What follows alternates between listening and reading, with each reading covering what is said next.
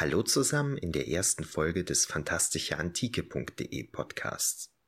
Mein Name ist Michael Kloy, ich arbeite an der Uni Köln als wissenschaftlicher Mitarbeiter. Ich bin von Haus aus eigentlich Althistoriker, beschäftige mich jetzt aber in letzter Zeit eher mit der Fachdidaktik und vor, ja, nicht ganz, aber bald zwei Jahren bin ich auf die Idee gekommen, fantastischeantike.de eben als Blog einzurichten. Das Ganze geht auf äh, frühere Ideen zurück. Und zwar habe ich irgendwann einmal von einem Freund ein Buch mit Kurzgeschichten von Isaac Asimov ausgeliehen bekommen.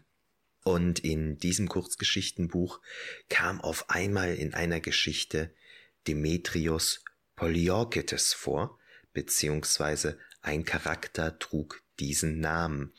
Da war ich äh, ganz, ganz baff, weil Demetrios Poliorketes ist einer der Diadochen, also einer der Nachfolger Alexander des Großen, und den erwartet man jetzt nicht unbedingt in einer Geschichte von Isaac Asimov, die im Weltraum spielt, auf einem Raumschiff. Jetzt ist der Name Demetrios Poliorketes ja auch etwas ungewöhnlich, so dass mir natürlich klar war, das ist jetzt keine zufällige Namensparallele, sondern Isaac Asimov muss das natürlich bewusst so gewählt haben, diesen Charakter aus seiner Geschichte nach dem alten Makedonenkönig zu benennen. Gut, habe ich erstmal in diesem Buch weitergelesen und dann kam dann bald schon eine zweite Geschichte, die äh, sehr viel mit Hannibal und Karthago zu tun hatte, womit dann endgültig feststand, dass Isaac Asimov offensichtlich ein Faible für die alte Geschichte hatte. Da habe ich mich dann mit ein paar befreundeten Kolleginnen und Kollegen drüber unterhalten und die kannten dann ähnliche Beispiele ne, über ähm, Werke der Science Fiction, der Fantasy oder des Horrors, die eben sich sehr stark auf die alte Geschichte beziehen. Und da hatten wir uns dann drüber unterhalten und dann hatten wir relativ schnell die Idee gefasst, zu dem Thema eine Tagung zu veranstalten. Diese Tagung hat dann am 9. Mai 2015 an der Universität zu Köln stattgefunden und aus dieser Tagung dann wiederum ist ein erster Sammelband hervorgegangen, der im Januar 2019 im Oldip Verlag erschienen ist und den Titel trägt Antiken Rezeption in der Science Fiction. Ja, jetzt hatten wir aber so viele Ideen, dass es nicht bei diesem einen Sammelband bleiben sollte. Gerade befindet sich der zweite Band in der Vorbereitung, Antiken Rezeption in der Fantasy, und es folgt dann noch ein dritter Band, Antiken Rezeption im Horror. Da ich aber noch jede Menge Ideen hatte und auch so peu à peu festgestellt habe, dass es überall auf der ganzen Welt verteilt, in Frankreich, in England, in Amerika, in Neuseeland, in Australien, in Polen etc. ganz viele Kolleginnen und Kollegen gibt, die ähnliche Dinge wie ich machen, habe ich halt diesen Blog dann im das war das Dezember 2017 eingerichtet und äh, baue den seitdem kontinuierlich aus. Ursprünglich hatte ich diesen Blog dann auch nur auf die Science Fiction beschränkt. Das habe ich dann aber schon schnell aufgegeben und äh, habe das Ganze dann eben auf Horror und Fantasy ausgeweitet, womit ich jetzt weite Teile der Fantastik behandle und hinsichtlich ihrer antiken Rezeption untersuche. Wenn ihr euch nochmal genau anschauen möchtet, was ich hier auf meinem Blog unter den Begriffen Antike, Fantastik, Science Fiction, Fantasy und Horror verstehe, habe ich euch unten nochmal einen Link gesetzt zur Rubrik Mein Blog, wo ich das alles nochmal erkläre. Das wird jetzt hier vielleicht ein bisschen weit führen. Aber vielleicht baue ich das nochmal in eine spätere Episode ein, vielleicht dann auch in Form eines Interviews mit einem Kollegen oder einer Kollegin, die sich da gut auskennt. Ganz wichtig ist natürlich, wenn ich hier den Blog vorstelle, dass ich nicht vergesse, die Leute vorzustellen, ohne die das alles gar nicht möglich wäre. Da ist einmal natürlich Danica Zeus zu nennen, die immer die tollen Bilder für meinen Blog malt und äh, auch die, die Cover für die, für die Bücher, also die ähm, wissenschaftlichen Publikationen, die dann in unregelmäßigen Abständen erscheinen. Das macht natürlich super viel aus. Ne? Also ich denke mal, das Auge liest mit und Danicas äh, wunderschöne Zeichnungen, denke ich mal, werten meinen Blog doch erheblich auf. Und äh, da kann ich gar nicht oft genug Danke sagen, auch wenn sie da super bescheiden ist und das eigentlich gar nicht hören möchte. Ich sagte gerade eben schon, das Auge liest mit, genauso hört das Ohr natürlich mit. Und dann ist natürlich noch ganz wichtig, dass mir Carlo Steindor an der Gitarre und Julian Dott am Schlagzeug dieses, wie ich finde, ziemlich coole Intro für meine YouTube-Videos und jetzt für den Podcast gemacht haben. Da muss ich mich natürlich auch sehr für bedanken. Das ist natürlich auch großartig. Dann habe ich noch verschiedene Gastautoren, die immer wieder mal auf meinem Blog in Erscheinung treten. Das sind einmal Leute, die ähnliche Blogs haben wie ich. Die schreibe ich dann an und erzähle denen von meinem Blog und frage dann, ob sie nicht vielleicht auch mal was für meinen Blog schreiben möchten. Oder aber ich nehme äh, Blogbeiträge, die die selbst schon mal irgendwo veröffentlicht haben und ähm, veröffentliche die dann nochmal zusätzlich auf meinem Blog. Manchmal spreche ich auch Kolleginnen und Kollegen an, die gar nichts mit Blogs zu tun haben und bitte die dann einfach mir einen Artikel zu schreiben. Und das hat bisher immer super geklappt. Ich nutze das auch so ein bisschen. Ich habe ja eben schon mal gesagt, dass die Leute, die sich mit der antiken Rezeption beruflich, wissenschaftlich beschäftigen, auf der ganzen Welt verteilt zu finden sind. Ne? Also wirklich von Australien über Neuseeland bis zu den USA, in Europa etc. Aus Afrika kenne ich, glaube ich, noch keinen, fällt mir gerade ein. Und aus Südamerika kenne ich noch keinen, aber ansonsten sind da sämtliche Kontinente gut vertreten. Da geht's mir auch so ein bisschen drum, die Leute alle so ein bisschen zu vernetzen, ne? dass wir ein Netzwerk bilden, dass wir uns alle ein bisschen besser kennenlernen, dass wir mehr zusammenarbeiten, uns besser austauschen. Ne? Also wir haben dieselben Interessen, wir arbeiten über dieselben Themen, dann ist das ja irgendwie sinnvoll. Ne? Ich glaube heute, wenn man so Anträge schreibt oder sowas, dann nennt man das immer Synergien nutzen. Und das ist ja dann auch eine ganz tolle Sache. Zumal wir haben ja dann alle auch dieselben Interessen. Ne? Das heißt, man ist dann oft natürlich auch auf einer ähnlichen Wellenlänge. Ja, neben diesen Gastautoren habe ich auch festere Autoren. Das ist einmal Louise Jensby aus Dänemark, die bisher, ich muss mal gerade hier auf meine Liste schauen, zwei Artikel für den Blog geschrieben hat.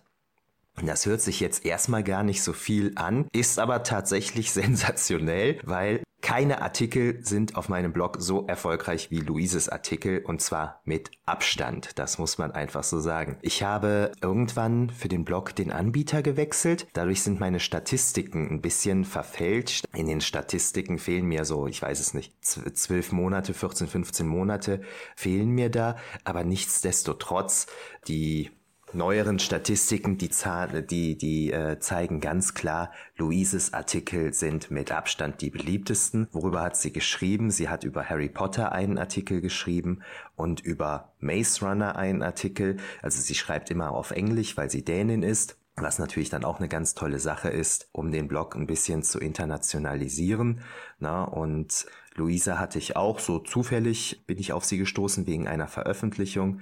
Und das war natürlich ganz toll, dass sie da auch gleich Interesse an meinem Blog hatte und da so schön mitarbeitet. Sie hat jetzt länger keine Beiträge für die Internetseite geschrieben, weil sie einen sehr langen Harry Potter Beitrag für das nächste Buch geschrieben hat, Antikenrezeption in der Fantasy. Könnt ihr dann äh, bald kaufen und lesen. Ich denke mal, jetzt wo der Artikel fertig ist, wird sie auch wieder mehr Zeit haben, sich um den Blog zu kümmern. Der andere ja, permanente Mitarbeiter sozusagen, ist Tim Korilek. Tim Korilek ist ein ehemaliger Student von mir von der Uni Köln, der sich so ein bisschen den äh, Themenschwerpunkt Comics rausgesucht hat, hat da auch sehr erfolgreiche Artikel zu geschrieben. Ich muss noch mal gerade gucken, er hat einen Artikel über Marvels Thanos geschrieben und einen über Thor. Thor ist natürlich so ein bisschen Grenzbereich, ne? das geht natürlich von der Antike so ins Mittelalter über, haben wir trotzdem mit reingenommen. Und das muss ich sagen, also ähm, Tims Artikel sind auch super ähm, erfolgreich auf der Seite. Er hat jetzt auch länger schon nichts mehr geschrieben. Das liegt aber einfach daran, dass er Papa geworden ist und andere Sorgen hat. Ich hoffe, dass er bald auch wieder etwas intensiver dabei sein wird. Ja, das wären dann alle wichtigen Leute, ohne die der ganze Blog hier wahrscheinlich nur halb so schön wäre, wenn überhaupt. Kommen wir jetzt zum Themenfeld Cosplay. Da ich ja in den letzten ja, Monaten bis Jahren immer wieder mal zu Conventions gefahren war, lerne ich natürlich mittlerweile auch immer mehr Cosplayerinnen und Cosplayer kennen, was ich grundsätzlich super spannend finde. Aber ganz besonders ist das für mich natürlich spannend jetzt in Bezug auf meinen Blog, wenn ich dann Cosplayerinnen oder Cosplayer kennenlerne, die sich eben als irgendwas Antikes oder etwas, das an die Antike angelehnt ist, verkleiden. Und da hatte ich, das war in Dortmund auf der Comic-Con im Winter 2018 Julia kennengelernt die damals als Found verkleidet war.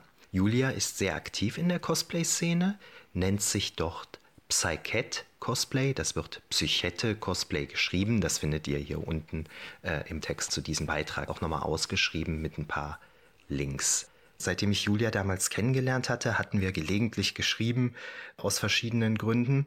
Und dann hatte ich sie jetzt irgendwann mal gefragt, ob sie nicht Lust hätte, vielleicht ein Interview mir zu geben, eben in Hinblick auf ihre Verkleidungen, die einen antiken Bezug aufweisen. Und da war es natürlich super klasse, dass Julia da gleich Ja gesagt hat. Und daher wird sie uns jetzt hier ein bisschen erzählen, wie das Ganze bei ihr zustande gekommen ist. Hallo Julia, schön, dass du da bist und schön, dass du Zeit hast, uns heute ein bisschen was über deine Cosplays zu erzählen. Hi Michael.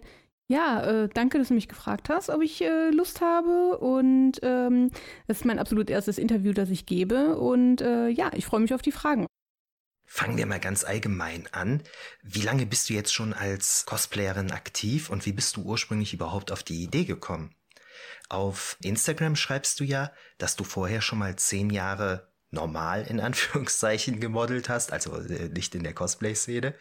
War das dann so ein fließender Übergang vom normalen Modeln zum Cosplay oder wie kann man sich das vorstellen? Also Cosplayen, äh, das mache ich jetzt so seit 2011, 2012, also so ungefähr acht Jahre. Ähm, das kommt eigentlich daher, dass der äh, Ben, mein Freund, äh, eine Band hat, die heißt Band Blutzucker und die hatten einen Auftritt da auf der RPC tatsächlich damals in Köln. Und äh, das war auch damals meine aller, allererste Messe, die ich überhaupt so erlebt habe in dem Cosplay-Bereich. Ich kannte das vorher es war mal so aus dem Internet oder wenn man mal was mitbekommt aus den Medien, aber ich habe mich da nie so wirklich mit beschäftigt. Dann war es einfach so, dass ich ähm, mir gedacht habe, ach, das finde ich ziemlich geil und die Leute in den Kostümen gesehen habe während des Auftritts und auf der Messe natürlich und dann irgendwie total geflasht war davon und ja, mir dann gedacht habe, ich möchte das auch auf jeden Fall mal machen und äh, dann erstmal geguckt habe, was will ich überhaupt so machen. Und äh, ja, dadurch, dass ich ja sowieso aus dem Textilbereich komme und äh, hier in Mönchengladbach studiert habe, habe ich schon immer irgendwie genäht für normale Fotoshootings oder ja, für so Fantasy- oder Mittelalter-Themen habe ich immer schon irgendwie mir selber was zusammengenäht und äh, habe mir selber Schnitte gemacht schon immer. Ja, und war dann irgendwie angefixt dadurch, dass es bei Cosplay doch so viele Möglichkeiten gibt, nicht nur was Nähen angeht, sondern viel mehr basteln und bauen und ja, es gibt einfach unendlich viele Möglichkeiten, wie man etwas umsetzen kann und es gibt ja auch schon sehr gute Tutorials, mit denen man einsteigen kann hier Rüstungsbau und äh, die Props, die man bauen kann, das ist natürlich äh, so, weil so eine völlig neue und oder zusätzliche Welt zum Nähen. Ja, die Szene ist auch einfach ein bisschen anders als diese reine Modelszene. Ich finde einfach, dass im Cosplay-Bereich alle deutlich freundlicher sind und auch offener sind als bei dieser Modelsache. Ich habe zwar auch viele Freunde von früher noch, auch viele Fotografen, die ich kenne, aber ja, insgesamt kann man schon sagen, dass einfach auch die anderen deutlich offener sind und man Leute besser kennenlernt, man sich mehr austauschen kann. Ja, und das hat mich auch sehr angesprochen, dass die Leute da wirklich sehr, sehr offen damit umgehen, wie sie ihre Sachen bauen und wie sie es gemacht haben. Man kann immer die Leute ansprechen. Ähm, naja, es gehört natürlich zum guten Ton, nicht einfach die Sachen anzufassen, sondern halt, man kann halt einfach fragen, kann ich mir das mal anschauen? Und ich habe es noch nie erlebt, dass einer gesagt hat, so, nee, das will ich nicht, fass das nicht an oder keine Ahnung. Also die Leute sind wirklich sehr, sehr nett was du da so über die Offenheit und die Freundlichkeit sagst, das ist definitiv auch meine Erfahrung. Das ist bisher immer super, super nett gewesen, wenn ich Leute angesprochen habe, kann ich mal ein Foto von dir machen oder kannst du mir mal erklären, als was du da verkleidet bist. Na, also das würde ich vollkommen unterschreiben, was du da sagst.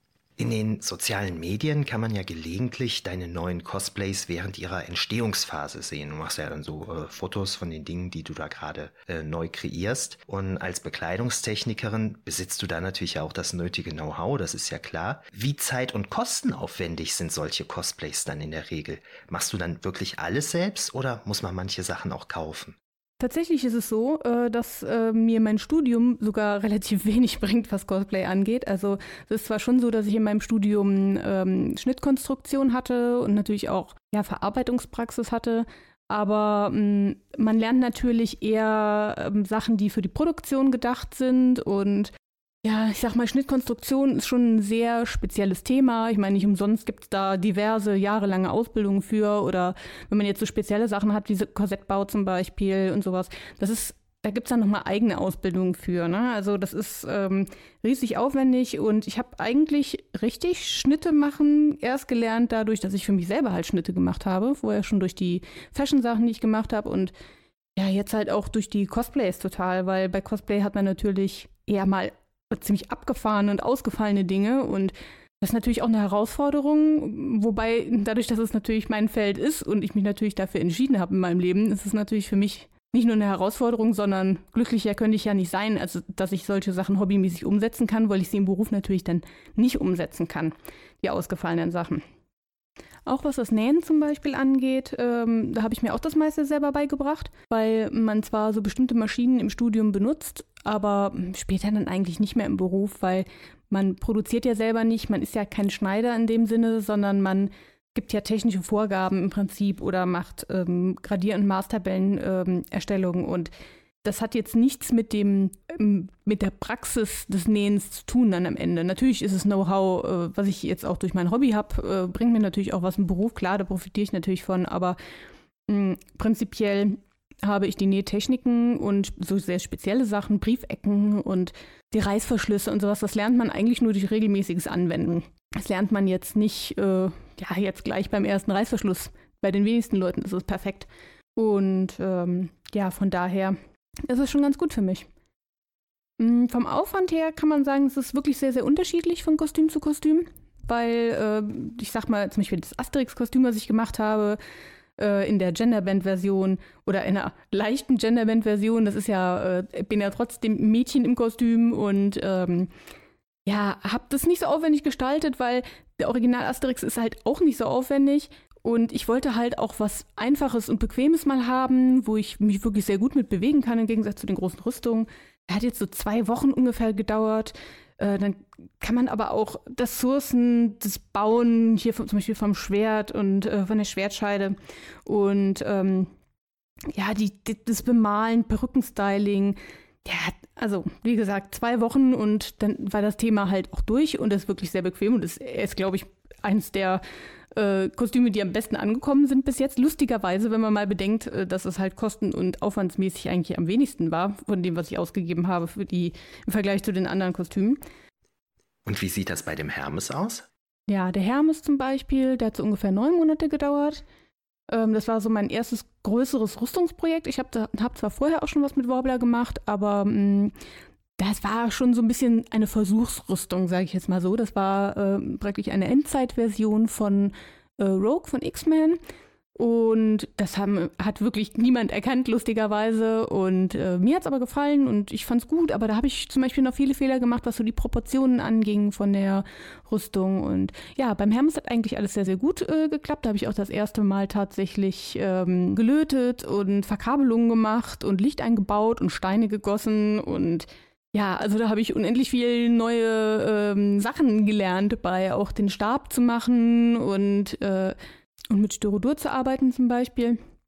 Und ja, es ist auch generell so, dass ähm, wenn man so ein neues Projekt anfängt, also zumindest bei mir ist es so, dass ähm, ich sehr gerne neue Techniken habe, die ich halt dann anwende. Also ich finde ganz oft, wenn ich so bei anderen etwas sehe, wo ich mir denke, ach, das würde ich auch gerne mal ausprobieren, versuche ich das eigentlich irgendwie im nächsten Projekt unterzubringen wie zum Beispiel die elektrischen Schaltungen und, und mit den Verlötungen und den äh, Lampen zum Beispiel oder ja, was weiß ich, irgendwie ähm, bestimmte Farben, die man ausprobiert oder Airbrush und anstatt mit Pinsel zu arbeiten oder ja, oder auch von Warbler auf Form umzusteigen zum Beispiel, was ja im Moment, sag ich jetzt mal, viel, mehr, viel, viel mehr vertreten ist. Als, als ich angefangen habe, war es eigentlich zu 90 Prozent Warbler eigentlich, was benutzt wurde und mittlerweile geht man halt auf das weichere und viel leichtere Form da arbeitet man natürlich ganz anders mit. Preislich habe ich, muss ich sagen, gar nicht so die Übersicht. Äh, müsste ich aber eigentlich mal machen. Ich hatte auch irgendwann am Anfang mal äh, bei den ersten Kostümen damit angefangen, mir das aufzuschreiben. ich habe es aber nicht so beibehalten, oh, weil es manchmal wirklich auch sehr, sehr viele Monate dauert, bis man wirklich fertig ist. Man hat vielleicht auch zwischendurch einfach mal keine Lust weiterzumachen oder fängt an was anderem an. Ich habe auch mal zeitweise an drei äh, Kostümen gearbeitet. Ist natürlich dann auch sehr kostenintensiv und ja, ich denke mal so, an Asterix, der liegt wahrscheinlich eher so bei 50 Euro mit allen Ausgaben. So mein Red Sonja-Kostüm, zum Beispiel mit den beiden großen Props dabei, liegt wahrscheinlich eher so bei 600 bis 800 Euro. Und das ist halt auch schon ein Urlaub, ne? Und aber es ist ja nicht so, dass ich das in einem Monat jetzt bezahle. Das sind ja Langzeitprojekte, die man da macht und dann sammelt sich halt einiges an und am Ende ist das so, selbst wenn man dann halt größere Anschaffungen machen muss, wie jetzt eine große Warblerplatte, die benutzt man halt auch noch für andere Projekte. Also man muss das schon so ein bisschen umlegen und ja, ich weiß, dass es viele Cosplayer gibt, die ihre Cosplays ja auch kaufen, auch günstig kaufen und ich denke mir immer, jeder sollte da, sollte das auf jeden Fall so machen, wie er da auch Bock drauf hat und wie er es auch finanziell kann. Prinzipiell kann man auch sagen, egal wie teuer ein Cosplay ist, es hat nichts damit zu tun, wie erfolgreich das am Ende ist, das Cosplay, also wie auffällig das ist oder wie, wie die Leute darauf reagieren, wie man ja auch beim Asterix gesehen hat am Ende.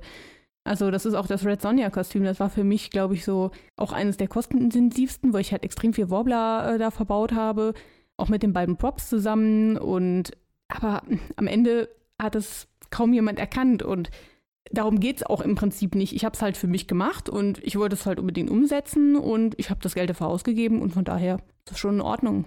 Man muss ja auch gucken, ob man vieles selber macht. Also ich versuche eigentlich wirklich das meiste selber zu machen, wobei natürlich so Schuhe jetzt nicht selber machen kann, wobei ich auch durchaus Cosplayer kenne, die das machen.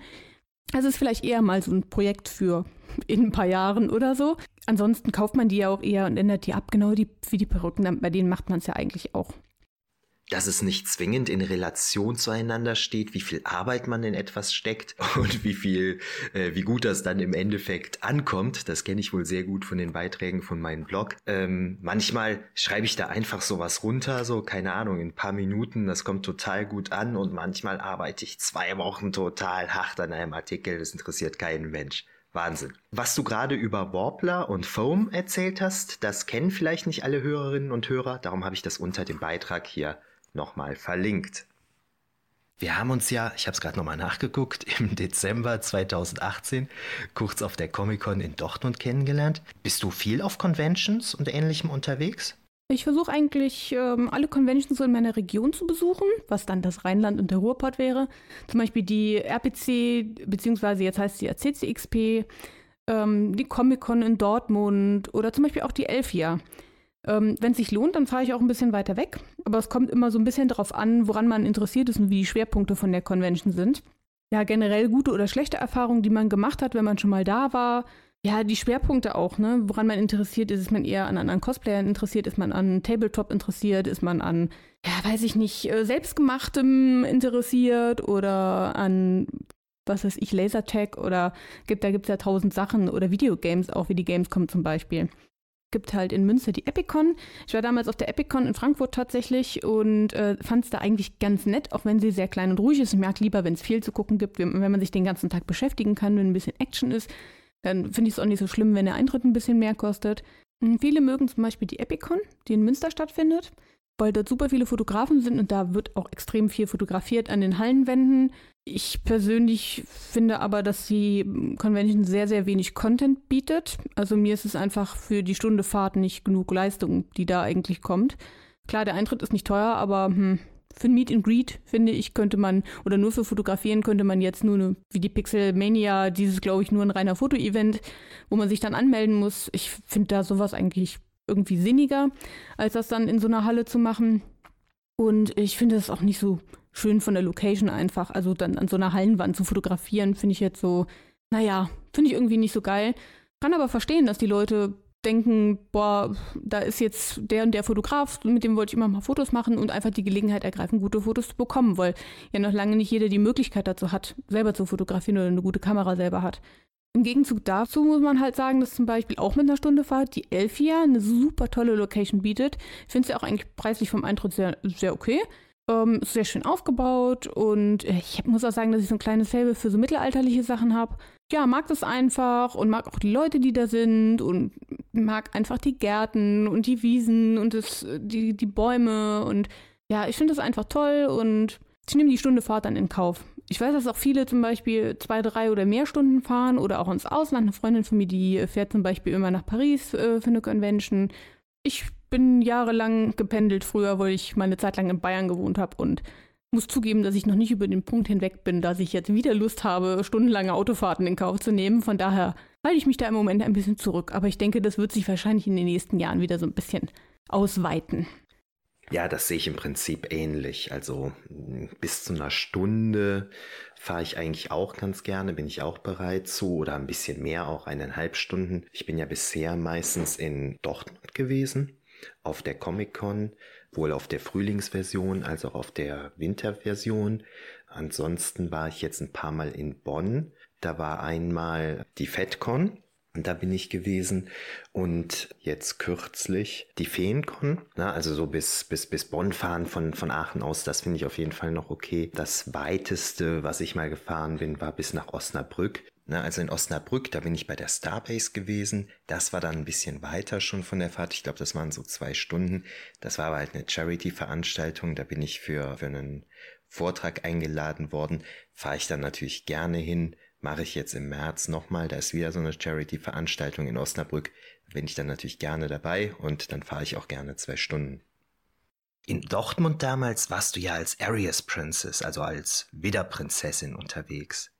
Ich fand das Cosplay damals total spannend, weil es mich als Althistoriker natürlich an einen Faun bzw. an Pan erinnert hat. Na, auf Instagram verwendest du ja diese Begriffe dann äh, als, als Hashtags unter den Bildern auch selbst. Was ist da die Geschichte hinter diesem Cosplay? Wie bist du da auf die Idee gekommen? War dir bewusst, dass du mit dem Cosplay an die griechisch-römische Mythologie anknüpfst oder ist das irgendwie äh, unabhängig davon zustande gekommen? Ja, also wie schon gesagt, ich äh, stehe ja auf diese mittelalterlichen Sachen und bin ja dann über das Modeln thematisch auf Fantasy und Cosplay irgendwie schon da so hingekommen. Die Einflüsse sind auch nach wie vor da. Ähm, dadurch, dass ich ja auch immer was Neues lernen will und neue Schnitte erstellen möchte, ist das halt so, dass ich, ne, wie bei, bei dem Outfit zur Witterprinzessin, ich wollte so ein Kleid machen in der Art und ich wollte unbedingt mal Hörner bauen und habe das einfach kombiniert und habe mir gedacht, ach, ist ja eigentlich ganz witzig, das ist ja eigentlich wie so eine Widderprinzessin. Und äh, ja, im Prinzip versuche ich dann meine Ideen so ein bisschen zum Leben zu erwecken. Meistens kommt es ganz anders, als man es ursprünglich geplant hat, aber ja, so ist es ja bei den meisten Sachen im Leben. Und gerade bei so freien Projekten ist es natürlich so, dass man mh, hm, eine bestimmte Vorstellung im Kopf hat und am Ende vielleicht einen ganz andere Einzelheiten gefallen und andere ja, ähm, Details dann einfallen, die man noch machen könnte. Da fließt dann viel zusammen. Manche Sachen fallen auch einfach hinten über, die vergisst man dann wieder oder die passen dann einfach nicht. Ja, und so passiert es halt. Und ich habe äh, zum Beispiel über meinem Arbeitsplatz ein sehr, sehr großes äh, Moodboard aus Kork, wo ich Sachen immer anpinnen kann, äh, Fotos, ausgedruckte Skizzen, Sachen, die ich einfach gerne umsetzen möchte und kombiniere die dann wild durcheinander, wenn ich mal wieder irgendwie so eine eigene Kreation machen möchte. Und ja, so ist zum Beispiel auch dieses Kostüm entstanden. Einen sehr deutlichen Bezug zur griechischen Mythologie stellt ja dein Hermes-Cosplay dar. Das hat mich ziemlich überrascht, als ich das gesehen habe. Äh, wie kommt man auf die Idee, sich als Hermes zu verkleiden? Welche Vorlagen hast du da für die optische Gestaltung benutzt? Auch an der Korkwand entstanden ist tatsächlich die Idee zum Hermes-Kostüm ähm, was äh, lustigerweise jetzt ein typisch weibliches Thema ist, und zwar Schuhe. Ich wollte unbedingt mal diese Hermes-Schuhe äh, machen und äh, die Frage war jetzt halt, wie setzt man das Ganze um und wie verpackt man das Ganze dann noch in einem Kostüm, das man natürlich tragen kann, weil Eigenkreationen sind zwar schön und gut, aber naja, also so ein bisschen was Cooles will man ja schon haben. Ne? Also jetzt nur so Schuhe machen und dann da drauf irgendwie ein Blümchenkleid tragen, äh, was man gekauft hat irgendwo, finde ich jetzt äh, finde ich jetzt nicht so das Richtige, also zumindest für mich nicht. Und von daher, ähm, ja, wollte ich unbedingt diese Schuhe mal umsetzen, die geflügelten Schuhe. Und ich wollte generell auch mit Federn arbeiten. Und es gibt zum Beispiel eine Künstlerin, die oder eine, eine Schafferin von Mode und Headpieces, die heißt Veritas. Und äh, die macht sehr, sehr viel diese Headpieces tatsächlich mit den Federn dran. Und äh, finde, die finde ich einfach, also ich finde es ganz bezaubernd, was die macht. Und äh, habe mich da so optisch nachgerichtet und habe das einfach mal ausprobiert, ähm, wie das so funktioniert. Und das hat auch tatsächlich sehr gut geklappt dann. Äh, ich wollte auch tatsächlich mal so einen Prop machen. Ähm, das war beim Hermes auch mein erstes, was ich gemacht habe. und wollte, hab mir halt gedacht, der Stab ist halt auch cool mit den Flügeln dran und diese Schlangen, die sich da so drumrum winden und ja, hab dann sehr, sehr viele Bilder gegoogelt und mal bei Wikipedia geguckt und antike Seiten irgendwie besucht und geschaut, was gibt es da überhaupt für Varianten auch von dem Stab, die man so umsetzen könnte. Gibt ja halt kurze Stäbe, lange Stäbe. Mal sind die Schlangen dran, mal sind sie nicht äh, dran. Ne? Also dann weiß man erstmal, dass der eigentlich, äh, was der für einen Namen hat, der Stab und ne, dass der dann, dass der ja eigentlich immer bei Apotheken öfter eingesetzt wird, lustigerweise, was ich vorher mir nie Gedanken darüber gemacht habe, aber tatsächlich ist es so. Und ja, habe mir dann überlegt, ähm, in welcher Art und Weise möchte ich das jetzt halt umsetzen. Und ja, ich habe mir halt die schönsten Elemente rausgepickt, zum Beispiel was die Kleidung angeht, ähm, habe dann aber zum Beispiel auf den Helm verzichtet, äh, die Federn aber behalten als Element, den Sandalenlook behalten, dann aber halt einen, einen hohen Schuh gewählt mit äh, den Schnürungen halt an, an, anstelle nur um die Knöchel, dann halt bis äh, zum Knie und halt eher eine leichte Rüstung entworfen und ja, diese Muster, die ich eingearbeitet habe zum Beispiel, die sind auch typisch griechische Muster die man halt so findet. Also da kann man sich ja auch ganz äh, toll Sachen ergoogeln und ja, das, was umsetzbar war mit den Techniken, die ich damals gemacht habe, habe ich umgesetzt. Was du da gerade mit dem Hermesstab ansprichst, das ist ganz witzig. In Deutschland ist das an den Apotheken nicht der Hermesstab, sondern der Stab des Asklepios, der Sohn des Pollon und Gott der Heilkunst. In den USA hatte das Militär aber scheinbar den Asklepios-Stab mit dem Hermes-Stab verwechselt, weshalb in den USA im Medizinbereich tatsächlich, wie du gerade gesagt hast, den Hermes-Stab verwendet, während man in Deutschland und ich glaube im Rest der Welt korrekt den Stab des Gottes der Heilkunst, also des Asklepios nimmt. Wenn man sich so auf Facebook, Instagram und deine Fotos anschaut, ist ja klar, dass du auf äh, einigen Fotos recht feminin in Erscheinung trittst. Bei manchen deiner Cosplays schlüpfst du aber in Männerrollen, die du dann eben weiblich uminterpretierst, was ja auch recht typisch für die Cosplay-Szene so im Allgemeinen ist. Wenn man so zu Conventions geht, geht man, sieht man ja zum Beispiel ziemlich häufig Frauen, die sich als Loki verkleiden. Das Phänomen finde ich ziemlich spannend. Worin liegt da jetzt für dich persönlich der Reiz, als Asterix, als Hermes oder Raiden verkleidet zu sein? So an berühmten Ausnahmen fällt mir da jetzt gerade nur Joe Skellington ein, ich weiß gar nicht, wie man den richtig ausspricht, der ja sehr gerne in Rollen weiblicher Disney-Figuren schlüpft. Sind wir da gesellschaftlich noch nicht weit genug oder ist das für Männer irgendwie schwieriger, sich optisch ansprechend als Frauen zu verkleiden? Also ich persönlich finde generell, dass sich manchmal die Leute viel zu sehr Beschränkungen hingeben, ähm, was sowas angeht. Also ich äh, finde, dass ähm, bei aus der Fantasie entstandenen Charakteren, ja, was fast alle Sachen ja angeht, sowohl religiöse äh, Charaktere als auch Charaktere der Geschichte, ähm, die dazu erfunden werden, Mysterien und äh, oder auch Comic-Helden, Helden aus Büchern ähm, wer sagt denn, dass das so sein muss, also dass die dieses Geschlecht haben? Ähm, ich mache mir da gar, gar, keine Gedanken drum, ob ein Charakter weiblich oder männlich ist. Das äh, spielt für mich erstmal insofern keine Rolle, als dass ich, dass ich den Charakter cool finden muss. Ich bin zum Beispiel, mein Alltime favorite ist immer noch Wolverine von X-Men, der ja eigentlich wirklich ein sehr männliches Erscheinungsbild hat, möchte ich aber unbedingt mal umsetzen in Zukunft.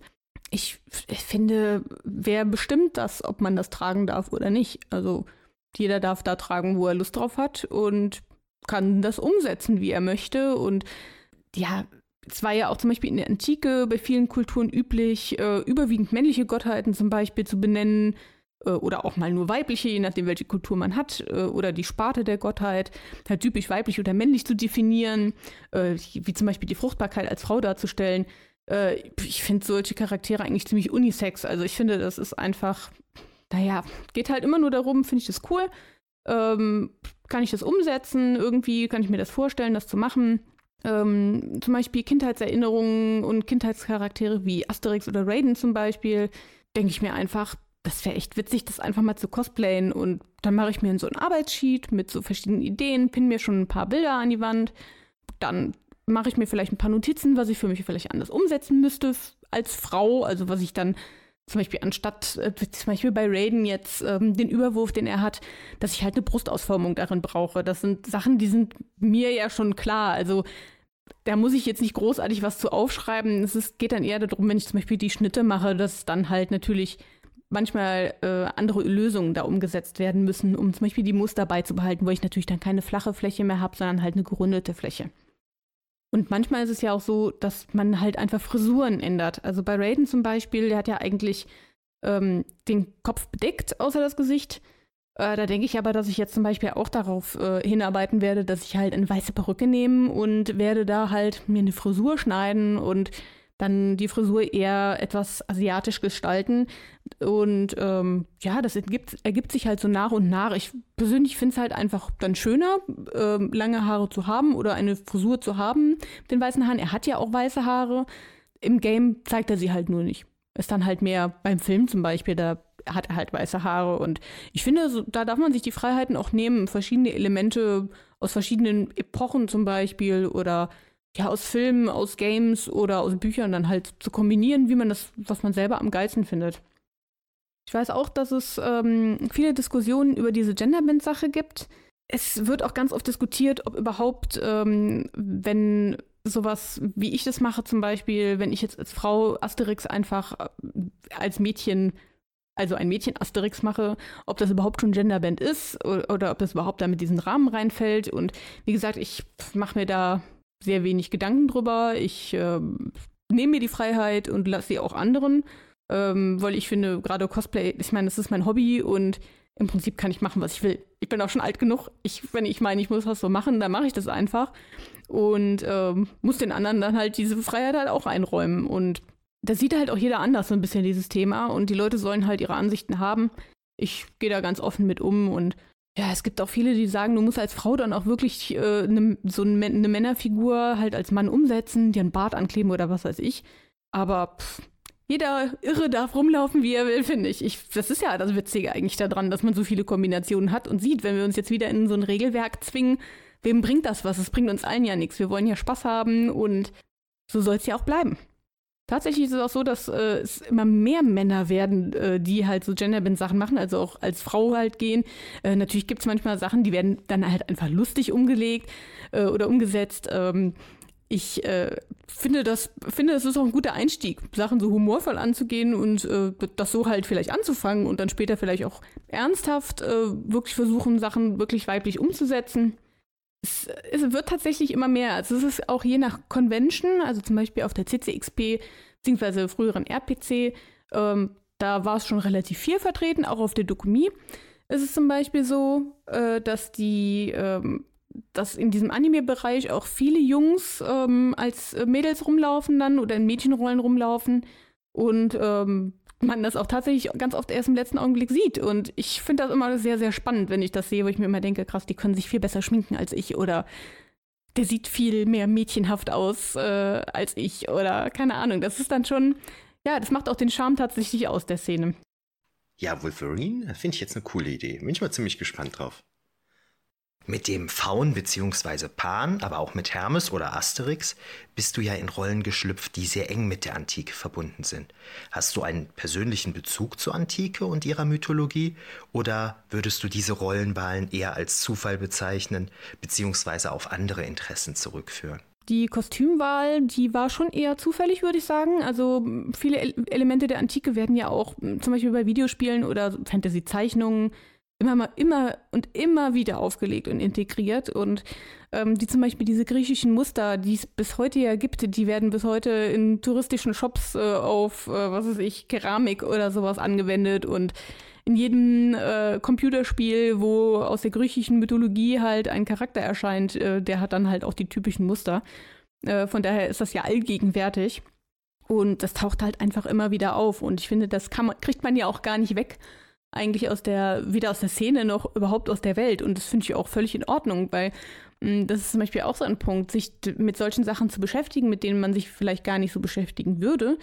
Wie zum Beispiel, wie heißt denn so ein Muster oder ach so, das ist das typische, weiß ich nicht, XY-Muster und das stellt halt diese typisch griechische Muster dar oder das äh, ist halt schon witzig, dass man dann auf einmal Begriffe lernt, die man vorher halt auch gar nicht wusste, einfach durch das Sourcen, was man halt macht für die Kostüme. Das ist ja quasi genau das, was ich hier bei meinem Blog auch aufgreife. Ne, so wie du dich dann über die Cosplays anfängst, für bestimmte Dinge zu interessieren, baue ich ja darauf, dass Leute eben durch Horror, Science Fiction, Fantasy dann eben anfangen, sich für die Antike zu interessieren. Und das ähm, habe ich jetzt wirklich schon in, äh, in, in mehreren Situationen erlebt, dass zum Beispiel, wenn in True Blood da was Antikes, Griechisches vorkommt, dass dann die Fans in den Foren das so richtig recherchieren und sich da so richtig äh, reinknien und das total spannend finden, ja, ist natürlich super. Super, Julia. Vielen Dank für die ganzen Antworten. Vielen Dank dafür, dass du die Zeit genommen hast. Ich hoffe, dass wir uns bald mal wieder auf einer Convention sehen. Und da bin ich schon super gespannt, in welchen Cosplays wir dich dann noch sehen können. Dankeschön. Tschö. Ja, sehr gerne. Ich habe jetzt jede Menge gequatscht und ähm, ja, äh, nehme mir natürlich sehr gerne die Zeit und äh, hoffe auch, dass wir uns bald mal wiedersehen. Und ich weiß gar nicht, wo sehen wir uns wieder? Und äh, ja, ich bin auch gespannt, was ich entwickeln werde in Zukunft. Ich weiß es ja selber immer gar nicht so genau. Ich habe zwar immer so äh, Kostüme, wo ich mir denke, das würde ich auf jeden Fall gerne mal machen, aber ich habe Kostüme, die hängen seit Jahren an der Pinnwand und werden einfach nicht gemacht, weil ich nicht dazu komme oder dann wieder ein neues Projekt kommt, das äh, irgendwie dann spannender ist oder irgendwas, was liegen bleibt mal ein halbes Jahr. Und ja, ich bin auch sehr gespannt auf die Zukunft und du kannst dich immer gerne melden, äh, wenn du noch mal was wissen willst zu irgendeinem Thema und ja, es hat mich sehr gefreut. Tschüss. Das war Julia, aka Psycat Cosplay. Wie gesagt, unten habe ich da einiges noch verlinkt und ihr seht ja auch die Fotos von ihr im zugehörigen Beitrag. Ja, vielleicht läuft sie euch ja auch mal auf einer Convention über den Weg. Wenn ja, sprecht sie doch mal an und sagt ihr Hallo, freut sie sich bestimmt. So, jetzt haben wir schon super viel Zeit hier heute hinter uns gebracht kommen wir allmählich zum Ende. Machen wir mal gerade eine Manöverkritik. Was hat alles nicht funktioniert? Erstmal ist mir mein Mikrofon kaputt gegangen. Ganz super, muss ich mir ein neues kaufen. Ich hoffe, dass die Qualität von meiner Aufnahme trotzdem halbwegs okay ist. Julias Aufnahme ist auf jeden Fall sehr, sehr gut. Dann ist euch vielleicht aufgefallen, dass ich manchmal ein bisschen lauter, manchmal ein bisschen leiser spreche. Das liegt daran, dass meine Tochter neben mir eingeschlafen war. Da musste ich ein bisschen leiser reden. Das muss ich beim nächsten Mal anders machen. Dann habe ich irgendwann vergessen, nach dem Lüften das Fenster wieder zuzumachen. Da hört ihr ein bisschen Autos. Äh, irgendwann ist mir der Akku vom Handy leer gegangen. Da fängt das Handy an zu piepsen. Alles kleine Störgeräusche. Egal, ist jetzt einmal passiert. Lassen wir beim nächsten Mal weg.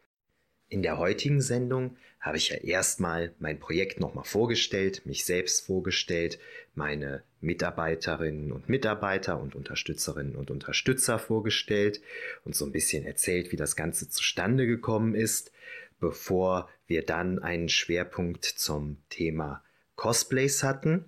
Beim nächsten Mal werde ich einzelne Artikel, die besonders erfolgreich oder besonders beliebt waren, ein bisschen ausführlicher vorstellen und dann auch wieder ein ähm, Interview machen. Als Interviewpartner stehen verschiedene Autorinnen und Autoren, Cosplayerinnen und Cosplayer, aber auch wissenschaftliche Kolleginnen und Kollegen zur Verfügung. Da lässt sich ganz viel machen. Das heißt, ich möchte jetzt für jede der zukünftigen Sendungen eigentlich immer ein Interview haben, damit ihr nicht die ganze Zeit immer nur mich reden hört. Das ist ja langweilig. Wenn ihr irgendwelche Ideen oder Vorschläge habt, was unbedingt noch mit rein muss oder wen man mal ansprechen könnte für ein Interview, also ruhig gerne einfach sagen, drunter schreiben in den Kommentaren, was ihr gerne hören würdet, dann gucke ich mal, ob sich das machen lässt. Super, hat mich gefreut, dass ihr euch die Sendung angehört habt und ich hoffe, dass ihr dann auch bei der zweiten Episode wieder mit dabei seid. Tschö!